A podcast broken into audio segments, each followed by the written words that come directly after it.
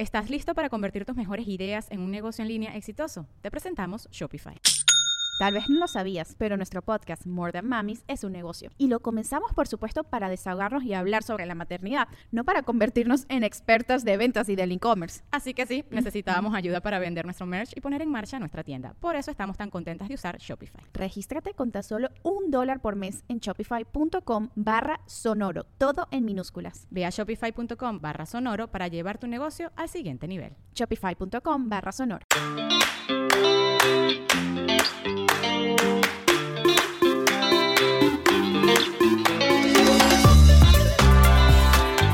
Hola, bienvenidos. Sí, Como todas Un las semanas. programa más. Sí, exacto. No, pero muchas gracias por estar aquí, seguirnos escuchando y por todos sus comentarios en las redes. Amamos oírlas. Saben que eh, hemos preparado algunas de cositas para estarles ahí poniendo también el grupo de Facebook. Y ya, de verdad, sí, sí las escuchamos, sí les hacemos caso y tratamos de buscar las mejores opciones. Por eso muchas veces que nos dicen, hablen de este tema. Y nuestra respuesta es de, claro, vamos a buscar, porque no crean que conocemos Sí, a hay todo el muchos mundo. temas que no son tan fáciles, son tan fáciles. Así. Y sobre todo que sea alguien, creo que comulgue un poco con nosotras y que haga sentido. Porque si vamos a invitar a alguien y no le vamos a creer nosotras, Y también que conozcamos, porque muchas veces Sí. ya habíamos dicho de la responsabilidad y a mí me llegó a pasar de alguien que me decía, oye, vamos a hacer un live y yo no la conocía y decía, ahora le va. Y ya cuando terminaba decía, ¿cómo estoy recomendando a esta persona que no me latió, no? no, que va, exacto, ni, ni siquiera yo lo voy a poder hacer porque no es mi. No, no me latió lo, lo que, o sea, no comulga con, con- ajá, con- entonces, o no se me hace buena, ¿no? También Sí, como que, ah, me- esta nada más va a querer sacarles la lana, pues no. Entonces, por eso también, por eso yo paré mis lives un poco, porque sí es como mucha responsabilidad que la tenemos aquí. Entonces, síganos escribiendo y vamos a seguir buscando a sus Exacto. especialistas Si no ha de llegado confianza. su tema, seguramente ya Va lo llegar. tenemos en la lista. Exacto. Y llegará, solo tenemos que encontrar a la persona. Y justo porque se nos escribió, llegamos al tema de hoy. ¿Qué tiene que ver con parto cesárea humanizado? ¿Qué es eso? Más que nada, como que tener toda esta información. Para y- cuando llegas al momento del parto. Sí, sí, sí, exacto. Para cuando llegue el momento del parto y que no sea como que la decisión no la tomaste tú, ¿no? O que no la tomaste porque no tenías ¿no? suficiente información para tomarla de otra forma. Y creo que ahorita, en ese sentido, hay como dos extremos, ¿no? O los doctores a la antigua que les da hueva. No, que es te- como, pues ya así es, así me enseñaron y ya. Y la cesárea es más fácil y también para ti y para O todos. hasta y- el parto como normal de acostada en una cama. O sea, como que la, la escuela antigua de así llegará y este ese día vamos a ver si es parto cesárea. Exacto. O sea, al final siento que hay esos dos extremos. O sea, los que te recomiendan cesárea, que yo, bueno, que, es como que lo que no. También creo que, que en ese extremo a lo mejor no es tanto, siendo que la mayoría de los doctores no es que como que te vayan a recomendar cesárea, pero que ya llegando el momento va a ser como, no, Claro. yo creo que lo, lo que va a pasar es que te vamos a tener Como que que a abrir. la primera, a la primera quieren abrirte. Pero sí hay los que te recomiendan cesárea. O sea, eso sí existe. Sí existe el doctor que te dice, ay, pues más fácil, programamos la cesárea. O sea, Sí, sí, lo sí, sé por conocidos también. O los que dicen, bueno, no, no vamos a programar ahorita la cesárea, pero a la primera te quieren cortar. Y el otro extremo, que es así como que sin epidural, este. Que en no tu necesariamente casa. son todos los doctores, sino más bien también como otros profesionales de la salud, llamémosle. Sí, no sé, porque ahora están muy de moda Las dulas. las dulas y que de repente es como, pero siento, lo que quiero decir es que siento que hay como mucho extremo Ajá. y pues vamos a platicar como que el punto Del punto medio, medio. dar la información correcta y ya cada quien si lo quiere tener en su casa, qué increíble. Hagan lo que y quieran. si quiere tener cesárea, pues también, bueno. Y justo, sí, y justo tiene que ver con, ¿cómo se llama? Con eso. Ahorita van a ver la super invitada increíble que trajimos, porque justo platicando con ella le decíamos, es lo mejor de los dos mundos, así es que es el punto medio más medio que pudimos encontrar. Exacto. Y pues como sabe, vamos a platicar nuestra Nuestra experiencia. experiencia. Este, no tan, porque el parto pues dura mucho. Sí. No, no, no. No todos los no detalles. vamos a, cortar, a contar las 15 horas, pero no, pero vamos a con- contar cómo Como lo nos fue en la vivimos. feria. Sí, exacto. Venga, Lore. Pues miren, creo que ya he contado como muchos este, aspectos de cómo me fue. Sí, ajá. puntitos de todo, pero básicamente mi experiencia con el parto fue, yo embarazada, me salté los capítulos del parto en los dos libros que leí porque decía, prefiero no saber. O sea, me enteraré cuando pase. Ok. Obviamente, como al mes 7, dije, es momento de enterarte qué va a pasar, ¿no? Y entonces, eh, justo le pregunto a una prima que estaba embarazada igual que yo y había tenido otro hijo de, oye, este, ¿sabes de algún curso de... como de psicoprofiláctico? O sea, ¿con ¿qué curso tengo que ir, no? Me dice, no, hay uno buenísimo de parto humanizado, bla, bla, bla. Y yo, sin saberla, ya tenía muchas amigas que habían tenido hijos. Entonces sí medio sabía del parto humanizado y de lo que significaba. Acababa, una amiga muy cercana acababa de, de tener a un, a un bebé y había sido todo un tema porque ya era semana 41, ya había sufrimiento fetal, no podía, como que no, no estaba en el parto, no sé qué. El caso es que fue una discusión entre ella y su doctor si era cesárea o no. Y entonces acabó siendo cesárea porque fue como, ya tu bebé está sufriendo, o sea, ya lo monitoreamos y está sufriendo, te lo tenemos que sacar. Y para mi amiga fue, o sea, güey, la tragedia más tragedia del universo porque había ido a un curso de parto humanizado donde le habían dicho muchas cosas, yo no sabía qué, pero que eso la había traumatizado para siempre la vida y al minuto uno de ser mamá ya se sentía un fracaso de mamá. O sea, a mí eso como que no me latía mucho, pero dije, voy a ir al curso. Voy al curso de parto humanizado con una dula muy famosa y voy al curso con Rodrigo, como de dos días, era algo así, y me empiezan a dar toda esta información de lo que va a pasar. Y era un curso muy clavado en el tema de, obviamente que sea parto, obviamente que no sea cesárea, y si es parto no, no te bloquees. En lo que yo sentí que era un tema muy de juicio, o sea, como diciéndome, esta es la única manera en la que se deben hacer las cosas, porque si no las haces así, ya fracasaste. O sea, un poco entendí por Está qué mi amiga se había sentido la peor mamá del universo. En donde había mensajes, y nunca se me va a olvidar por cómo luego se dieron las cosas, donde si tienes una cesárea y tú no estás con tu hijo en las primeras 12 horas que está, etcétera, Ya valió. el autoestima de tu hijo va a sufrir. Entonces, a mí no me hacía mucho sentido, pero decía, pues me lo está diciendo esta persona.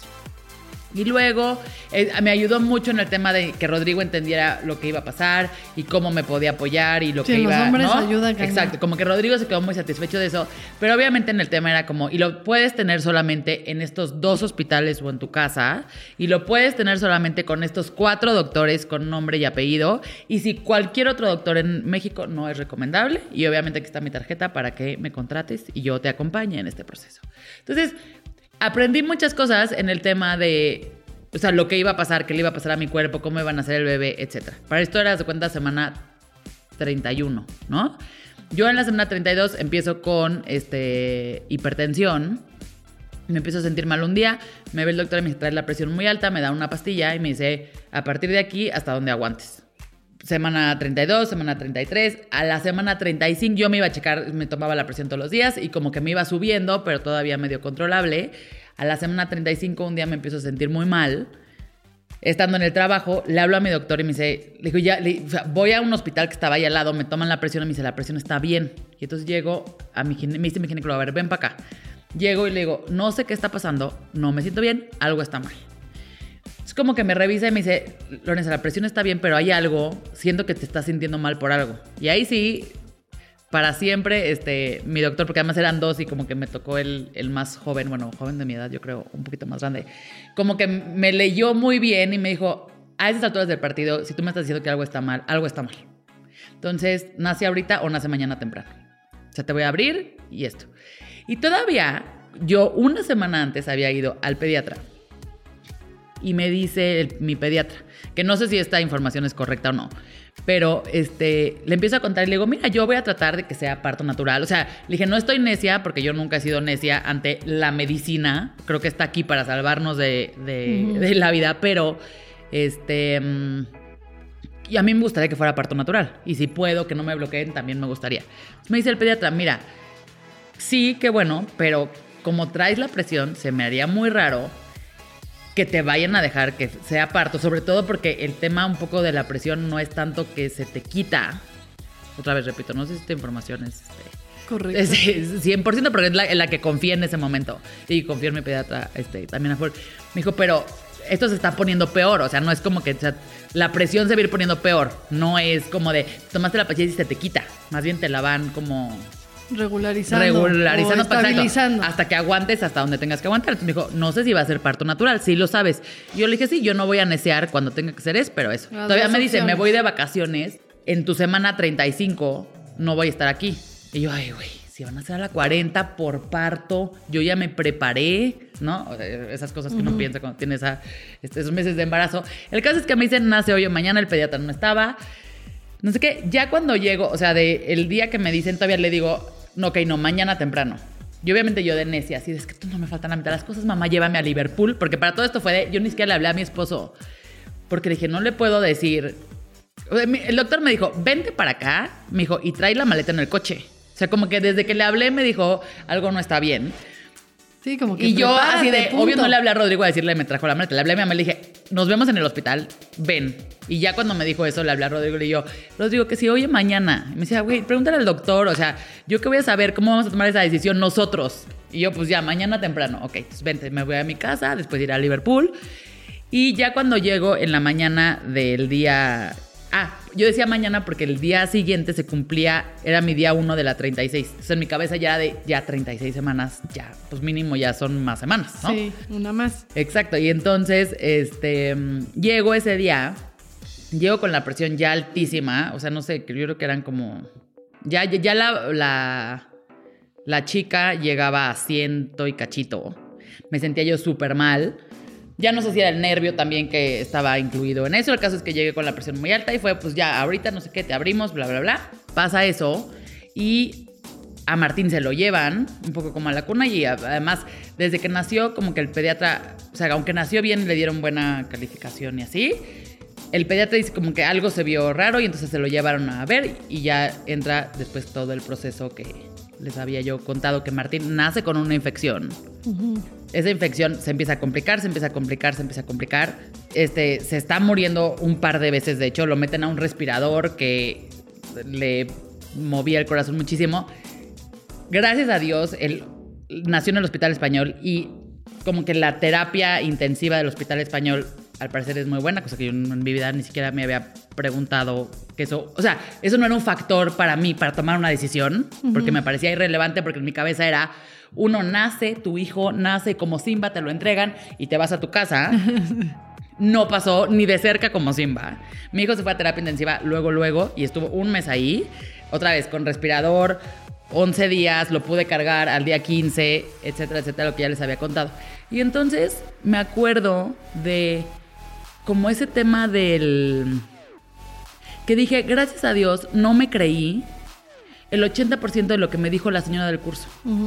Porque si yo me hubiera creído que mi hijo iba a tener, o sea, porque dijo muchos statements muy fuertes, Claro. que no necesariamente tenían que ver con los beneficios de tener un parto vaginal, eso lo entiendo y no, pero sí hay muchas cosas emocionales que te agarran en un momento de debilidad cañón, donde tú no sabes qué hacer y como que te, te absorbes esta información tan rápido que si yo me hubiera creído que mi hijo iba a tener una baja autoestima, porque en ese momento me hicieron una cesárea, que además un poco fue como que se necesitaba hacer, en mi hijo se hubiera, o sea, yo me hubiera traumado para siempre. Y si mi hijo no hubiera nacido en un hospital que tuviera esa terapia intensiva o esas facilidades médicas, seguramente no estaría aquí conmigo.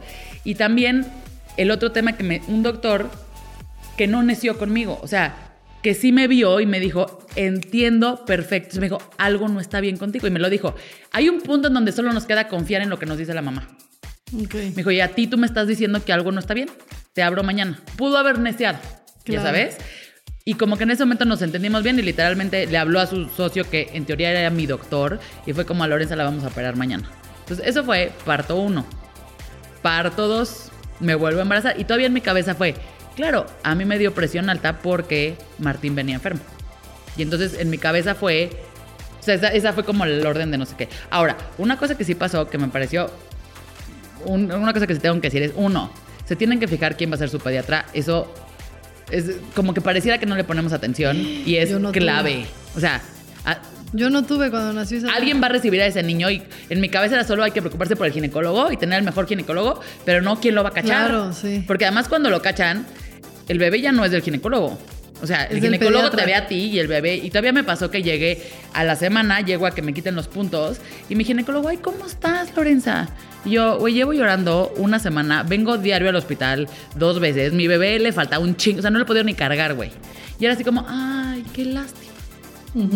Digo, cabrón, o sea, es como, ¿dónde está el curso del posparto? Que, ¿A quién te acercas como para tus dudas de No, todo? algo sale mal también. Porque el ginecólogo, o sea, también creyó, dijo, ah, claro, le quitamos sus puntos porque ella ya está en su casa tirada con su bebé amamantada, ¿no? No pasó tampoco eso.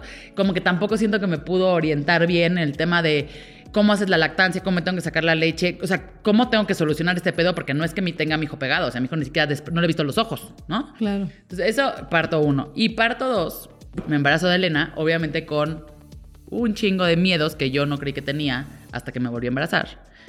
Que me di cuenta de la cantidad de fantasmas que me venían de lo que le había pasado a Martín. Claro. Y obviamente en el embarazo de Martín yo había subido 30 kilos, este, me la pasé tirada como una marmota diciendo mi embarazo, seguramente todo tiene que ver. Y en el embarazo de Elena dije, güey, primero no te puedo tirada mover. como una marmota porque tienes un hijo de dos años que corre para Sí, todos lados, entonces No no, es lo mismo. descansé, pero ni medio segundo. También entras, ya, ya estás en una rutina, entonces ya, güey, es como que ya ni dormía bien y no sé qué. Dije, no puedo subir 30 kilos, entonces eh, me cuidé, no sé qué, para subir 14, ¿no? Y entonces dije, ok, pues mínimo que sean 14, ya no sean 30. Sí. Y llega la semana 30 y se me vuelve a subir la presión. Y entonces, entonces este, y el, el tema fue que esta sí se pudo controlar todavía menos. O sea, como que me dieron una pastilla y no se controló bien y entonces eh, Martín venía muy grande. O sea, Martín nació de la semana 35 de 300. O sea, ya era ¿Y un- Elena? De 2,900 en la 35 también. Pero no se 35. veía tan grande. O sea, pasó exactamente lo mismo, El- o sea, independientemente de que Elena no tuvo. O sea, habiendo subido menos kilos, teniendo un estilo, un embarazo mucho más sano en muchísimos aspectos. Obviamente yo mucho más relajada, muchísimo menos ansiosa. Me vi en la semana 35, que además era Navidad, en la misma situación. O sea, me acabo de salir del doctor llorando y diciéndole a Rodrigo, no mames que va a volver a pasar esto. O sea, ¿cómo estamos otra vez diciendo, te tienen que... Y aparte en, con Elena... O sea, el tercero ya lo piensas No, no, por no, el tercero ya no va a pasar. Porque ya el sé lo que va a tercero, pasar. El tercero. Y sabes qué es lo peor que además Elena se, se empezó a complicar más porque como que de una semana a otra no había crecido. El caso es que yo me tuve que ir a hacer este monitoreos del el- no el de Corazón. 3D, el de las presiones o no sé qué. Güey, cada tres días iba yo al al ajá, que- ajá, que me checaran esto, güey, y aparte se está haciendo en una millonada. Porque O ya el estructural. Ajá, el estructural, pero que, que no te hacen todo el estructural, sino nada más de las presiones. O, que, no- o sea, el caso es que estuviera creciendo y que le estuviera llegando bien la información, la, la- la sangre El flujo Elena. sanguíneo El flujo, eso. ándale, eso. Aquí tengo a mi. Nos están soplando. Justamente eso fue lo que pasó. Entonces, que le dije al señor, hagamos un deal. O sea, si voy a venir cada tres días, please no me vayas a cobrar eso todos los días. Porque voy a dejar de venir. Y justo hace cuenta que era, Elena era para, el 22 de enero. Todo este, este tema empezó el primero de diciembre. Y así fuimos como empeorando, empeorando, hasta que llegó un punto que nos vimos el 20 de diciembre de Lorenza, tienes que tomar una decisión. Entonces ya el pediatra fue un poco como, a ver, yo le decía, pero es de que nos esperamos, de que, o sea, me decía, mira, Sí, si no es el sea, ¿en qué 24, se no es el mi 24. decisión? Me dice, y el pediatra me decía, digo, el ginecólogo me decía, siempre hay bebés del 24 de diciembre. Es normal, a alguien le va a tocar. Hay bebés todos los días. Sí, pero si esto más no va a ser este. si no, pero era de, güey, pero, pero ¿en qué me baso para tomar esta decisión? O sea, es, mejor Tiene que que esté- ser ya. Entonces, algo en mí empezó, y así es como rico con las decisiones de mi vida, probabilidades. A ver, dime, hace la diferencia que me lo saques hoy, que me lo saques mañana. Hace la diferencia que me espere yo, que no me espere. Hasta que llegó un punto me dije, Lorenza, si te esperas ya sabemos qué va a pasar. Llevas desde el primero de diciembre que se está poniendo todo mal, se está ido poniendo peor, te hemos dado, o sea, te hemos subido la dosis, ya de aquí no sube. Entonces, casi casi de, ¿qué día quieres? Ok. Porque esto ya... ¿Y qué día nació? El 22 de diciembre. Ah. Y te voy a decir que, lo peor de todo es que yo digo, le, le digo, pues, cu- ¿cuándo es lo más cerca? Me dijo, a ver, ya no te arriesgues más. O sea, sí fue un tema como de no te arriesgues más. Sí me volteé con el ginecólogo anterior, que era el que me, el que había dicho esa vez que me sacaron a Martín. Le dije, ¿qué hago? Me dijo, la neta, Lorenza, yo creo que hay que sacarlo, te estás poniendo en riesgo. Sí, Y entra un factor muy cabrón que es, ya tengo otro hijo. sí Entonces, también. si con Martín fue como, ok, me voy a tratar de aguantarlo más, con Elena fue, a ver, no nos vamos a poner en riesgo nadie. O sea, yo nada más de pensar que algo me pasará a mí, por neciar, porque Elena estuviera tres días más o tres días menos, o naciera en Navidad o no en Navidad, dije, puta, güey, me vale madres. El 22. Y lo peor de todo es que nace el 22.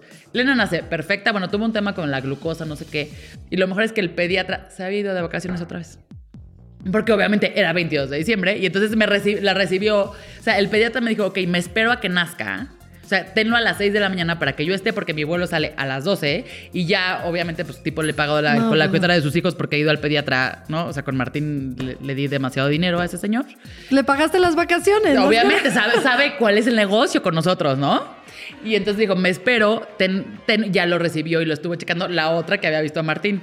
Entonces ya literalmente llegó después de que se llevaron a Elena a revisión, porque justo todos traíamos el tema de lo que le había pasado a Martín, o sea, el pediatra y nosotros y era, ¿se está repitiendo el cuadro o no? Era la pregunta de todos en el Sí, sí, hospital. sí, sí.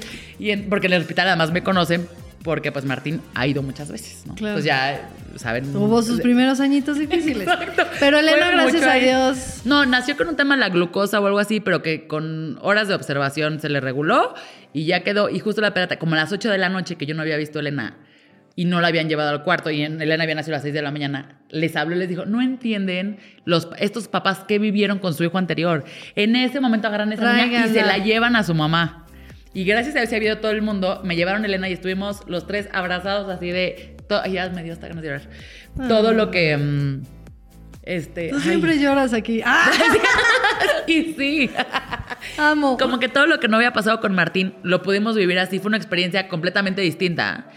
Ah. Y si algo creo en todo esto es cómo este tema de la expectativa, el saber que vas a llegar, el tener la información posible. Porque obviamente a mí lo que me pasó que es, o sea, es creo que el opposite de, de a lo mejor lo que pudiera haber sido un parto humanizado. O normal. Ajá. Ajá, me, me di cuenta que todo sí está en ti. Porque yo cuando llegué con Elena, llegué con tal cero expectativa, porque me estaba esperando lo peor. O sea, dije, a ver, lo peor ya lo viví. Claro. Que fue llegar mal yo, llegar mal Martín, que fuera todo en chinga, que saliera yo del hospital sin mi hijo. el- o sea, el peor escenario ya lo viví. Entonces, todo lo que venga va a ser bueno. Literalmente, en mi segunda cesárea entré, claro que sí, me voy a poner aquí. No me dolió que me bloquearan. El proceso que viví es completamente distinto. Acabó la cesárea y dije, duérmanme. Porque la primera cesárea yo, no me duerman. Quiero saber. Entonces, güey, estuve tres horas en una sala de recuperación. Con ansiedad, sola, viendo un reloj angustia, que se sí. movía. La peor cosa del mundo, con exacto, con angustia de si Martín estaba bien o no. Y con Elena llegué así, duérmame tranquila. O sea, una experiencia completamente distinta. Y creo que otra vez es cómo llegas tú a ese momento. O sea, ese fue como mi gran aprendizaje. Si tuviera otro hijo que creo que no voy a tener. Amiga. ¿Estás listo para convertir tus mejores ideas en un negocio en línea exitoso? Te presentamos Shopify. Tal vez no lo sabías, pero nuestro podcast More Than Mamis es un negocio y lo empezamos por supuesto para desahogarnos y hablar sobre la maternidad, no para convertirnos en expertas de ventas y del e-commerce. Así que sí, necesitábamos ayuda para vender nuestro merch y poner en marcha nuestra tienda. ¿Y cómo suena con Shopify? Llegó otra venta. Shopify es la plataforma de comercio que está revolucionando millones de negocios en todo el mundo. Ya seas un emprendedor desde tu casa o desde donde sea, Shopify es la única herramienta que necesitas para iniciar, administrar y hacer crecer tu negocio sin dificultades. Con Shopify puedo gestionar pedidos, envíos y pagos desde cualquier lugar, brindándote toda la información y estadísticas de tus ventas al detalle. Regístrate para un periodo de prueba con tan solo un dólar al mes en shopify.com barra sonoro, todo en minúsculas. Ve a shopify.com barra sonoro para llevar tu negocio al siguiente nivel. Shopify.com barra sonoro.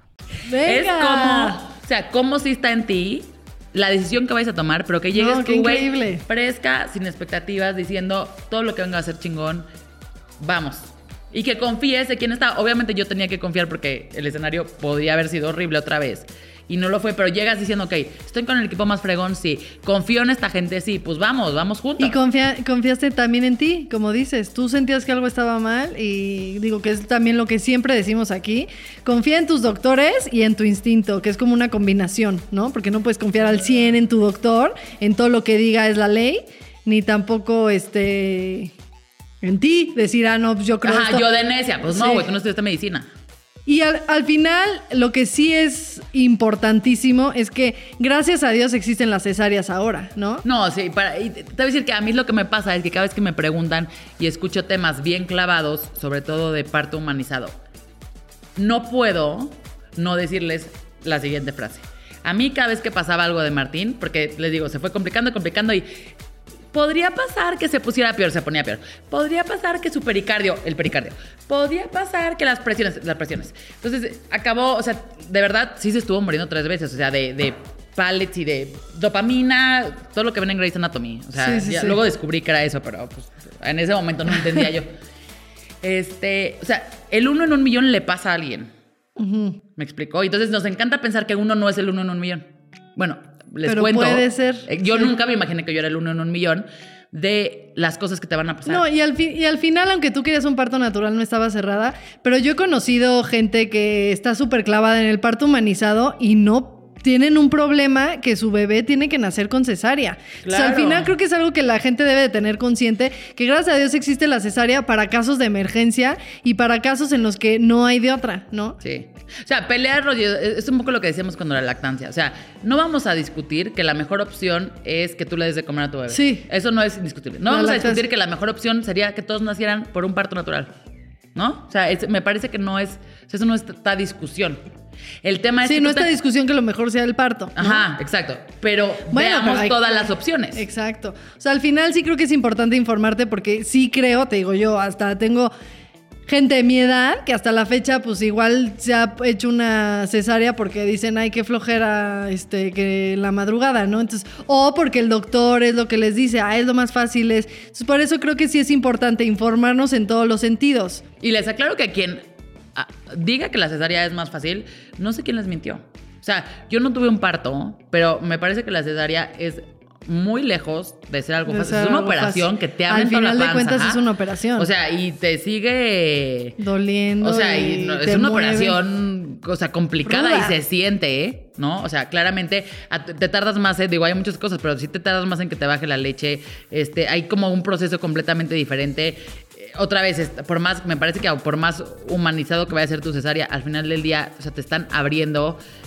Vean las fotos de una cesárea, por Dios santo. Sí, sí, sí. O sea, tu hijo nace ahí entre una sangre, pero Bueno, pues me voy a echar yo medio rápido el mío, porque la verdad es que. Ya me extendí. No, ya, pero está buenísimo, porque al final también es eso. O sea, al final nosotros lo abrimos para esto. O sea, lo tuyo fue súper diferente a lo mío y también saber que existe. Porque sí, eh, a mí me pasó también hablando lo que decías del curso psicoprofiláctico.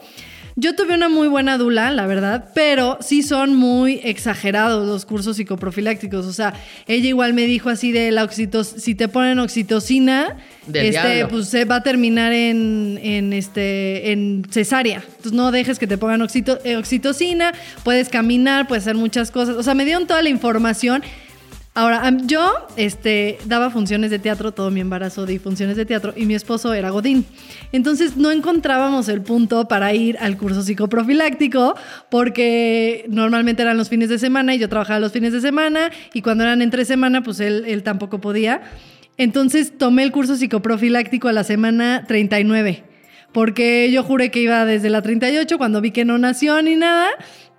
Este, en Bluma me enteré que había un, curso psicoprofiláctico express y me lo dieron literal a mi esposo y a mí.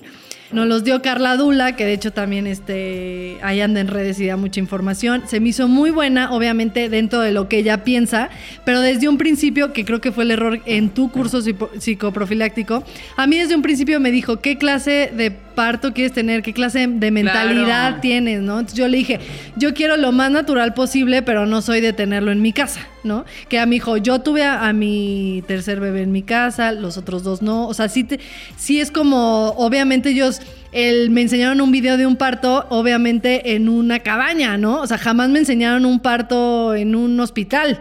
Entonces sí se van como obviamente ese extremo.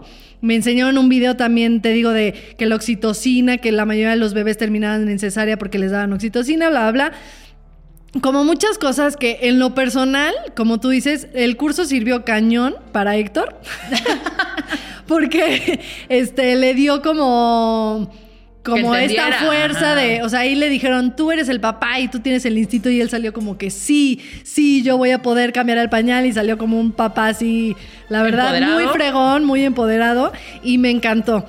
Y, le, y a mí la información sí me afectó porque fue muy cerca de cuando nació mi bebé. Entonces yo tenía, obviamente igual si lo hubiera tomado con más tiempo, yo sé que esa información existe, pero no la tengo de ayer, ya sabes. Digo que no fue literal ayer, pero como a los cinco días eh, nació Isabela. Sí, ni, ni siquiera la marinaste ahí de... Sí, no, entonces, eh, bueno, a mí me pasó, eh, voy a contar un poco antes que mi mamá tuvo 11 hijos y tuvo 10 partos, 5 partos, una cesárea y 5 partos después. Entonces, desde ahí que mi mamá, bueno, fue hace muchos años todos esos, este, el parto que fue cesárea, que fue mi hermano, que porque venía muy cabezón, no salía, no salía, no salía, mi mamá le dolía muchísimo, entonces fue, terminó siendo cesárea, que por eso es como no estamos en contra de las cesáreas, al final, gracias a Dios, existen para cuando hay complicaciones. Pero, por ejemplo, hay mucha gente que ahorita dice, es que como ya tuve cesárea, ¿no? Y yo dije, mi mamá tuvo cinco partos después de una cesárea. O sea, hay Sí, como sí, que, exacto. claro, igual tú sí porque tuviste una complicación, pero hay que tener como que, siento que la información correcta, que obviamente creo que a veces Y es por parte de, lo- los doctores, ¿no? Porque imagínate a mi mamá hace... eh, 50 años. Ah, no, no tanto. Ah, no sí. tanto, no tanto. Pero a ver, ¿cuántos Mínimo tiene mi- 30. ¿Cuántos tiene mi hermano? Como casi 40. Ajá. 40 años, el doctor le dijo, perfecto, puedes tener un, un parto, ¿no? Imagínate hace 40 años, pues ahorita, pues con más razón, Sí, ¿no? claro. Este, entonces, bueno, es, en- eh, eso pasó con mi mamá. Luego, en mi casa Isabela es la número 19 y todas mis hermanas tuvieron parto natural. Entonces yo tenía como esa presión de, mi mamá siempre dijo, les, yo les heredé el gen del parto, ¿no? Así como que... Esto es lo suyo, niñas. Sí, puede ser que, que no les heredé nada bueno, pero el, el gen del parto, ustedes son unas chingonas en el parto. Y sí, la mayoría de mis hermanas, digo, todas han tenido, no les puedo contar el parto de todos los sobrinos, de mis hermanas, digo, digo mis hermanas porque ya mis cuñadas, pues sí, ahí sí hubo cesáreas y hubo de todo. Eh, pero dentro de eso, eh, la mayoría de mis hermanas lo tuvieron a la 38 con cinco horas de labor de parto. Sí, perfectas. Todo increíble, ellas hermosas, ellas, digo, algunas sí tuvieron complicaciones y todo, ¿no? Pero en general sí era como, como que eran muy buenas para, para el parto, ¿no? Entonces yo me generé esa expectativa. Que ni siquiera ya era, obviamente yo decía, la cesárea, no hay manera, así como que sentía la presión. va en mí. Sí, este, me deshereda, no, no, no, pero ah, era también algo que yo quería, Sí, porque claro. al final dentro yo decía es lo natural, o sea, yo quiero que como que obviamente también este, además de echarme el curso, pues sí me metí en todo esto de, de todo lo que te ayuda que tu bebé te lo peguen, este, ¿no? O sea, pues tratar de ser la mejor mamá que uno puede ser con, con la información, ¿no? Tratar de estar informados. Pero, obviamente, como mamá primeriza hay cosas que no te preguntas. Y yo como que estaba muy segura, como que yo ni siquiera dudé.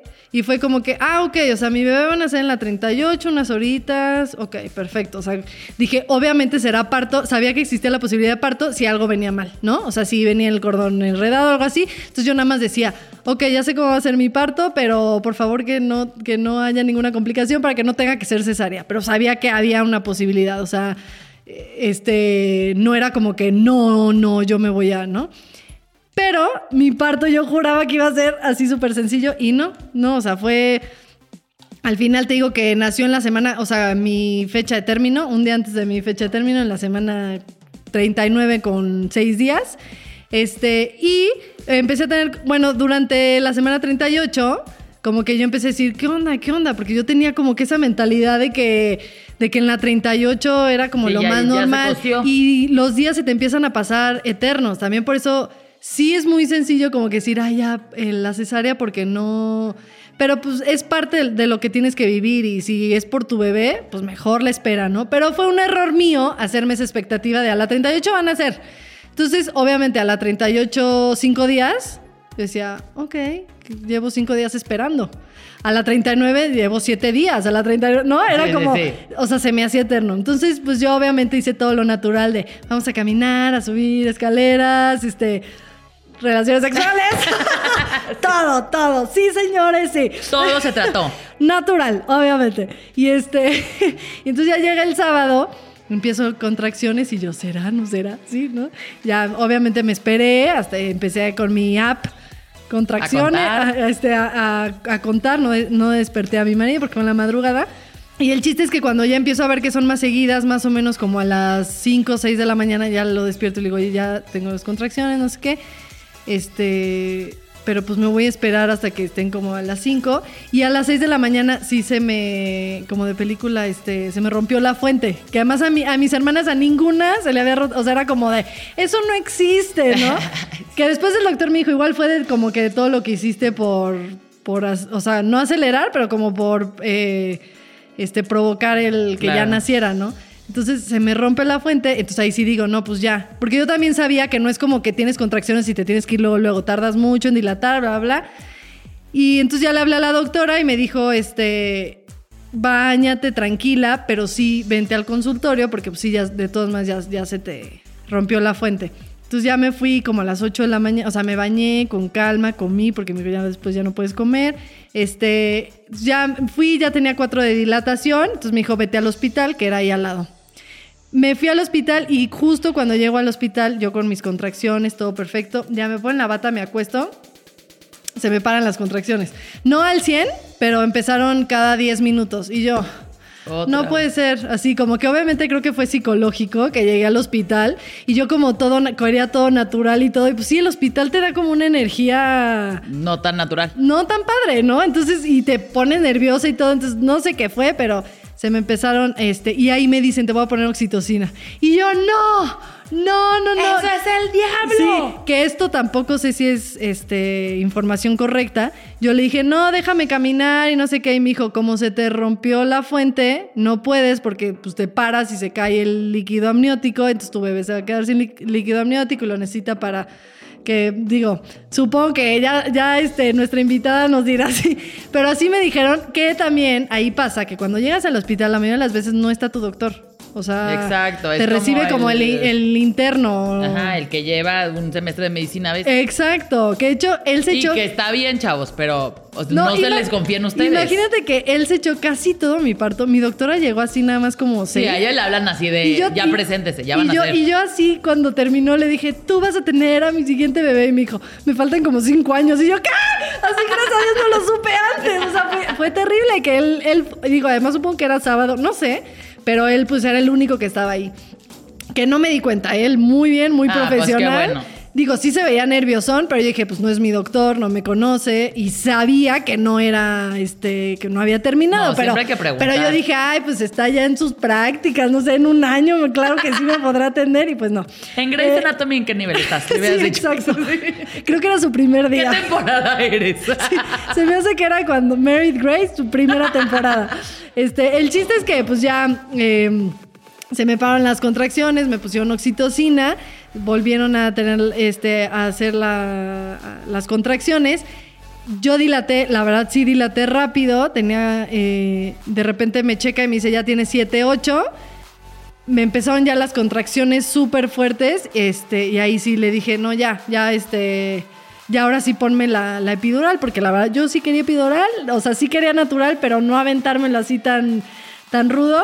Y me metieron al quirófano, me ponen la epidural, que no, tampoco sé si es cierto que fue muy, ya tenía mucha dilatación para el epidural o no sé. Porque obviamente me dijeron, mejor ya te la ponemos adentro y ya que nazca el bebé. Entonces como que todo ese proceso pues fue súper lento. Yo ahí con las contracciones horrible así. Normalmente te la ponen, bueno, según esto en como el- en la sala ahí antes de pasarte, en lo que siguen las contracciones y sigues. Bueno, es que tú escoges. Tú escoges cuando ya son muy dolorosas, ¿no?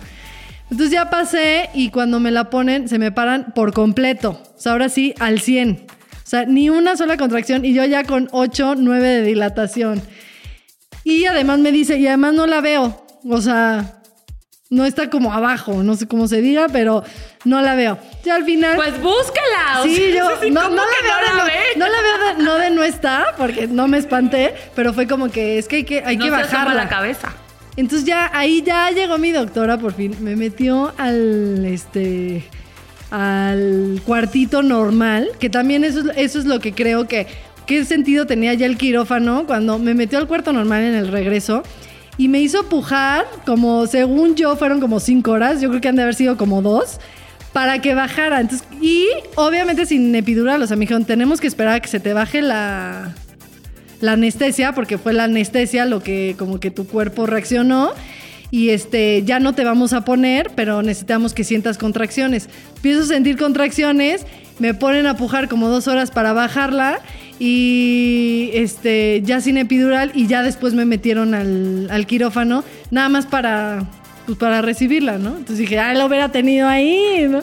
Este, pero bueno, para que no se espanten, sí, o sea, sí fue doloroso, sí fue largo, sí fue tedioso, pero al final tendría más, ¿no? Entonces, eh, pero em, sí creo que el haber tomado el curso psicoprofiláctico, todo lo de la oxitocina y todo eso, yo en un punto sí tuve que confiar en el doctor, ¿no? Si él me dijo lo de lo del líquido amniótico y todo, y la verdad es que me pusieron oxitocina y mi bebé no, no le pasó nada. Digo, sé que no es lo mejor. Ahorita si yo tuviera otro bebé, seguiría como con la misma idea de que oxitocina menos que fuera súper necesario. Eh, prefiero no, ¿no? Y con información nueva que tengo. Pero al final sé que tampoco es este, este como satanizar de tantito te van a poner y ya valió, ya valió. Sí, ¿no? no es el diablo. Gracias no. a Dios Isabela nació muy bien, nació con parto natural. La recuperación sí fue increíble. O sea, mm, como ya no me pudieron poner epidural, me lo eché y sí fue muy doloroso en el momento. Pero en el momento en el que salió, yo ya no sentía absolutamente nada. Magia. Y lo único que quería, aunque llevaba 12 horas en labor de parto, lo único que quería era pararme, irme con ella. O sea, a mí me pasó que las horas de recuperación, este, no me durmieron, obviamente, porque pues no me habían hecho nada. O sea, yo estaba Sí, sí, así perfecta. lista.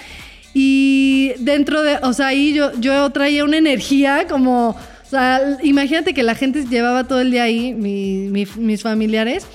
Y me pasaron a las 10 de la noche y todos así de, oye, pues si quieres que pasen. Y yo, sí, o sea, yo traía la Cuéntenme. energía con todo y que había empezado con contracciones a las 3 de la mañana, ¿no? 3, 4 de la mañana. Y la verdad es que sí fue increíble. Fue difícil en ciertas cosas, eh, pero, pero sí, tener parto natural fue increíble, pero sí, sobre todo eso, que las expectativas fueron diferentes a lo que, a lo que yo esperaba y que sí es súper importante como, como tener esta información para que tú seas la que tome la decisión. No que tu doctor te diga eh, cualquier pretexto para, para eso. Y es lo que te digo, yo sabía que si en algún momento algo grave iba a pasar, yo no me iba a, este, A poner necia. a poner necia y a decir que no a la cesárea, pero, pero sabía que era una posibilidad por algo, por una consecuencia de, no una opción, ¿no? Exacto. O sea, no era una opción para mí, es como una consecuencia El de... plan B. Sí, como de, Si oye, algo pues- sale mal. oye, pues te van a hacer una paroscopía, te vamos a abrir si algo vemos que está mal, ¿no? Pero la mayoría de las veces No es decir, pues, vamos no es a ver necesario abrirte, Como tu llanta de exacto. O sea, solo si se poncha la primera. Pero bueno, después de nuestros partos así súper tardados, que este podcast va a durar un ratito, ya nos vamos directo a la entrevista para ahora sí hablar con toda la información correcta sobre el parto humanizado, qué es, qué se puede hacer, qué no se puede hacer, etc. Y repetimos, no estamos juzgando, cada quien haga lo que se le dé la gana, pero con la información que más pueda tener. Como ven, nuestras experiencias son muy distintas. Hay cosas en las que, ¿cómo se llama? En las que coincidimos. Hay cosas que nos tocó vivir la vida este, muy distinta a Fátima y a mí, pero eso no quiere decir que estemos buscando también la mejor opción para ustedes. Así es que con esto, nuestra invitada de hoy. Pero quédense con nosotros.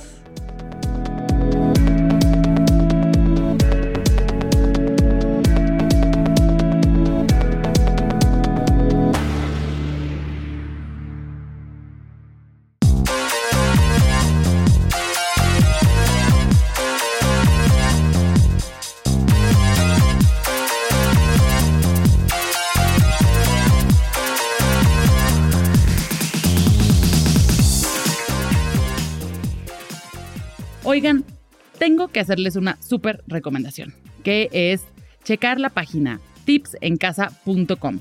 Es que es una página donde tienen toda la información que te puede ayudar para que el trabajo de la casa sea más fácil.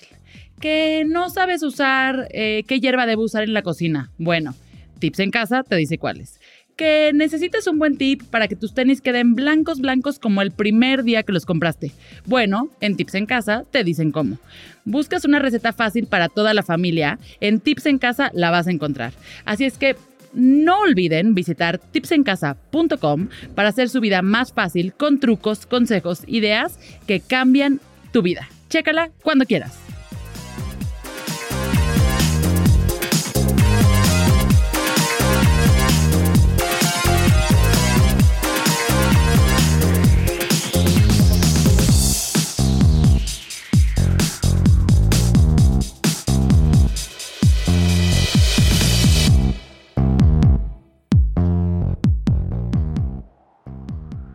Pues sí, chicos y chicas que nos escuchan, ya llegamos a nuestra parte más favorita de este programa y sobre todo donde realmente se dice información este, más real que solamente nuestros testimonios, que no sabemos qué tan reales son a veces. Pero pues así nos pasó y así lo vemos. Y como les decíamos, para hablar de este tema, sentíamos mucha responsabilidad en la información que íbamos a compartir, cómo la queríamos compartir, ni que fuera solamente basada en nuestra experiencia, porque pues otra vez es solamente nuestra, ni tampoco que no estuviera fundamentada y no fuera algo en lo que no creyéramos. Entonces, con eso, como les dijimos hace ratito, buscamos lo mejor de los dos mundos. Y con eso nos topamos. Con la doctora Cynthia Dichter, si lo dije bien. Perfecto. Bienvenida. Gracias. Que eh, no voy a leer lo que tengo aquí porque prefiero que tú lo cuentes como nos lo contaste. A ver, No sé, no sé ni qué tienes ahí, pero yo les cuento. No, como tu Ay, bio y. Copié lo de Mommy Help. Sí, lo que hiciste. pero sí, pero nos cuéntalo. lo contaste padrísimo. Preséntate Cintia, tú. Antes que nada, eres ginecóloga obstetricia. ¿Cómo es el título? Sí, soy doctora. Estudié, Doctora. estudié medicina en la NAWAC y soy ginecóloga. Hice Ajá. ginecología y obstetricia en la ABC. Entonces sí, soy ginecóloga. Pero cuéntalo de Estados Unidos, todo eso. ¿Qué Y es esto? Y entonces les voy a platicar. Me encantó escuchar las historias de ustedes porque es muy padre escuchar mujeres de la vida real, literal, teniendo una historia y sabiendo que cada quien tiene una perspectiva de las cosas. Yo tengo esta historia linda porque soy, yo cre- nací en, en el ABC, ahí crecí y soy hija de un ginecólogo, entonces como que es algo muy parte de mi vida. Mi primer parto fue a los 14 años, literal. Sí, sí, sí. la boca. Entonces fue algo muy impactante para mí. Y después no decidí ser doctora luego que acabé la, especial, la, la prepa, ¿no? Como que estaba muy perdida, no sabía qué hacer. Y decidí estudiar medicina hasta como un año y medio después que estudiaba mercadotecnia. Desde que entré a medicina fui muy feliz y, Y tú sabía estás que... súper joven. Sí. y sabía que quería ser ginecóloga porque siento que es algo que traigo en la sangre. Entonces vengo de una escuela tradicional donde considero que es una súper buena escuela, que venimos con muchísima buena preparación, estamos listos para cualquier complicación, para todo, pero en mi perspectiva Falta. faltaba una parte muy humana, ¿no? Entonces, a la par que yo estaba haciendo mi especialidad, justo mi hermana estaba teniendo sus bebés, las tuvo no en México, en Estados Unidos, estaba teniendo partos muy fáciles, partos sin tanta anestesia, sin tanta complicación, y ahí fue donde yo me empecé a preguntar un poco qué es lo que estaba pasando en nuestro país, ¿no? Y a la hora de investigar y irme a estudiar a otros lados y tal, me di cuenta que desafortunadamente América Latina y México sí tenemos un rate demasiado alto de cesáreas. O sea, la OMS dicta que deben de haber entre 10 y 15% de las cesáreas, que como muy bien ustedes lo dijeron, las cesáreas sí deben de existir, son una herramienta importantísima que salva vidas de mamás y de bebés. El problema es cuando abusamos de esta, ¿no? Cuando lo hacemos por comodidad del doctor, por eh, escoger una fecha que sea más cómoda para alguien, por ahorrarnos eh, la flojera del trabajo de parto en la noche o por cosas que no deben de ser cesáreas, ¿no? Entonces, en México estamos en hospitales públicos son un 40 o un 50% cesárea y en privados hasta un 60 y un 70%. Entonces, vean, entre más acceso a la información, de todas maneras, más cesárea. Entonces, ¿qué está pasando? Siento yo que la gente no está tan bien informada o de pronto, como bien dijiste tú, ponemos totalmente la responsabilidad de nuestro nacimiento en alguien más, cuando al final parir es algo muy, muy nuestro, es algo que como mujeres traemos en el DNA desde que nacimos, es algo que si todo va bien, en el 85% de las mujeres va a fluir. Van, van, a haber casos como tú, Lore, que me encanta que lo hayas platicado, porque nada en la vida es un extremo. Para eso claro. vas con un médico que se preparó, para eso te pones en las manos de alguien, para eso decides tener un bebé en un hospital donde afortunadamente, como a ti te sucedió allá, terapia neonatal, allá la mejor terapia intensiva, pero no se vale que cuando es algo que está fluyendo y está sucediendo de forma natural, sí, te inventas el problema. obstáculos a algo que está nuestro, ¿no? Entonces, pues nada, yo estoy en esta, en esta corriente de llamada parte humanizado, que para mí más que eso es como respetar el nacimiento, o sea, no hay nada más humano que pues, tener un bebé. Para mí es un poco respetar desde cómo vas llevando tu control prenatal con la paciente, ¿no? Desde cómo le involucras a que ella sepa los pros, los contras, por qué sí, por qué no, este, por qué sí hacerte una episiotomía en un parto y por qué no, por qué permitir que al bebé le llegue este, sangre después que nace y pinzar y cortar el cordón más tarde que luego, luego. Y al final como que tomó una decisión en conjunto. Claro que tú tienes la responsabilidad de entregar un bebé sano y una mamá sana, eso no está en discusión, o sea, eso siempre está arriba de todo. Pero dentro de todo esto hay, hay Sí, hay varias ¿Cómo te formas de explico? Hay llegar a variaciones, eso. ¿me entiendes? Y también tienes que decir, bueno, ¿tú qué quieres? ¿No? Como te preguntaron a ti, ¿tú qué quieres? Hay desde la que dice, oye, mi sueño es tener un parto psicoprofiláctico, que ojo, un parto psicoprofiláctico no es lo mismo que un parto humanizado respetado, o sea, no Parto está peleado. psicoprofiláctico es no parto con anestesia. psicoprofiláctico es no ponerte bloqueo. A las pacientes que tienen este buen umbral del dolor, que llegan casi con 10 centímetros al hospital a punto de pujar y es algo fácil que se les da a ellas y lo disfrutan. Súper, es increíble y son partos muy bonitos donde ellas tienen una recuperación rapidísima, de verdad a las dos horas están como Frescas. sin nada, ¿no? Pero también existen estas pacientes que, bueno, su umbral del dolor no es tan bueno y no estamos, no es una lucha. El chiste es llegar a Sí, tener no un perdiste la batalla en las mujeres porque no tenías el umbral Para del dolor. nada. Bueno, Y, y si decidiste bloquearte, eso no te hace mejor, menor madre, ¿no? Además de eso, que es un parto humanizado para la gente que... Exacto. Entonces el chiste es disfrutarlo. Un parto humanizado es respetar mucho tu voluntad, de qué querías tú, permitir que los tiempos fisiológicos de mamá y bebé sucedan como tienen que ser, ¿no? Que nadie te diga en la semana 38 te voy a inducir porque pues porque por ya razones que no sean justas, digo, hay razones y hay momentos donde sí se tiene que inducir, como una preeclampsia, todo, pero desde respetar cuándo nace tu bebé, no tener que inducirlo antes de tiempo, darle chance de que la mamá, si tú sabes que es un bebé que viene bien, tenga el trabajo de parto la mayoría del tiempo en su casa. Y llegue a estas salas que ya existen en varios buenos hospitales que se llaman salas de labor, parto y recuperación, donde todo el trabajo de parto sucede en un mismo lugar, ahí estás con tu esposo, pones tu música, estás con tu pelota, con tu dula si decides o no, o acostada, parada, donde sientas que no te pase esto que te inhiba, sino que estés en un lugar donde Que sientas te que, llevo, estás te en un al quirófano.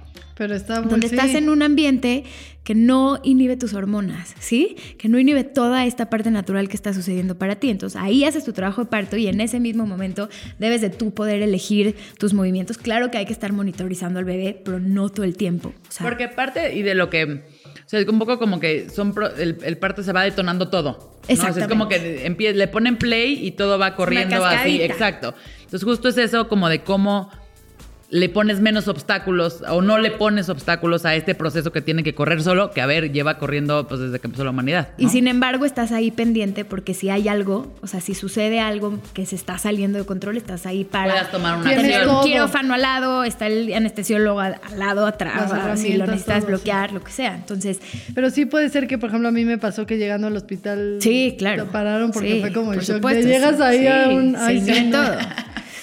Entonces, ya que deciden nacer el bebé, debes de poder elegir la posición que tú quieres. Puede ser en un banco maya, puede ser en la cama. Estas camas tienen diferentes posiciones. Puedes estar en una regadera durante el trabajo de parto que ayuda y relaja muchísimo. Este, tu música, tu esposo, tu, tu- tus olores, o sea, todo lo que a ti te familiarice. Entonces, ¿Y tú ya. estás en todo ese proceso? Sí, Ok. Sí, porque a mí me encanta. Sí. Sí. tratamos de estar ahí lo más que podemos con las pacientes. Y la verdad es que tratamos de que la mayoría del trabajo parto se lo echen No en su con, casa. no con, no con Claro, el, ¿cómo sí. se llama? Con el pasante. Con el, con el, Con el residente, no, ellos son un gran apoyo para nosotros y pues todos fuimos residentes alguna vez. Claro. Entonces, la verdad, este, no, los mi queremos fue la cantidad de veces que te, que te empiezan a preguntar antecedentes. Yo, es la cuarta Que me persona que me, vienes a preguntar. No, ¿sabes qué se hice para Elena? Lo escribí en una hoja. Llegando al hospital, como ya, es, es lo que hace la segunda. Dejé una hoja así de peso, antecedentes, porque obviamente con Martín yo había engordado 30 kilos, no decía, peso. Y yo, Rodrigo, tápate los oídos. no te puedes enterar. Ese es un buen tip para todas, que se lleven Entonces llévense una hojita con, con su peso, antecedentes, semanas, no sé qué, bla, bla. Entonces cada vez que entra un residente a pedirte tu información, tú le das Ya la hojita y le dices, copia, mi amor. Exacto. Y más si duras uno. Pero claro, este, eh, llega un punto en el que tú puedes decir en qué momento, este, o es la, la mamá la que tiene que saber en qué momento ya irse al hospital, por ejemplo. Pues tienes una este, comunicación constante con el doctor, ¿no? Obviamente le avisas, oye, ya empecé con contracciones, dependiendo obviamente si es tu primero, si es tu segundo o tercer bebé, y vas teniendo comunicación dónde sientes las contracciones, qué tan seguidas son, dónde sientes la presión de la cabecita, ya se te rompió la fuente o no. O sea, hay como muchos factores que nos ayudan a decidir en cuál es el mejor momento para que la paciente se vaya al hospital. El chiste es que estés dentro de una safe zone el menos tiempo posible en el hospital. Y entonces un parto humanizado jamás es, es acostada. No, a veces sí puede ser Sí, puede acostada. ser. O sea, si a ti te acomoda para ir acostada, pues ya te acostada. acomodas. Pero la verdad es que, o sea, la mayoría de las veces hay otras posiciones que nunca te dan la opción. No, hay posición de cuatro puntos, hay una silla Que son maya. más cómodas. Hay, o sea, Que son cada quien lo debe de, lo sientes y cómo lo eliges. Oye, y hablabas, digo, que lo hablamos fuera del aire, pero que también me interesa mucho. Haz de cuenta que es una de las cosas también este, muy padre que, que te escuché decir, es, ok, ya va a ser la cesárea por X o Y circunstancia. ¿Qué es una cesárea humanizada? Porque creo que eso es algo que tampoco escuchamos.